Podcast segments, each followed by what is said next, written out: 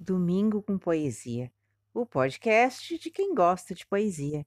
Eu sou Meili, Mei para muitos, e hoje uma relíquia, uma lembrança do meu avô Dirceu, que me ensinou a gostar das letras, letras feitas histórias e feitas poesias. Numa edição de 68, Poesia Brasileira para a Infância, Tempestade, de Henriqueta Lisboa.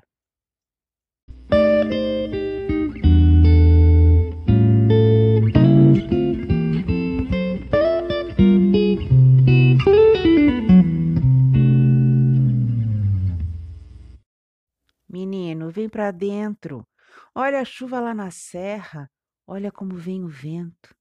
Ah, como a chuva é bonita e como o vento é valente.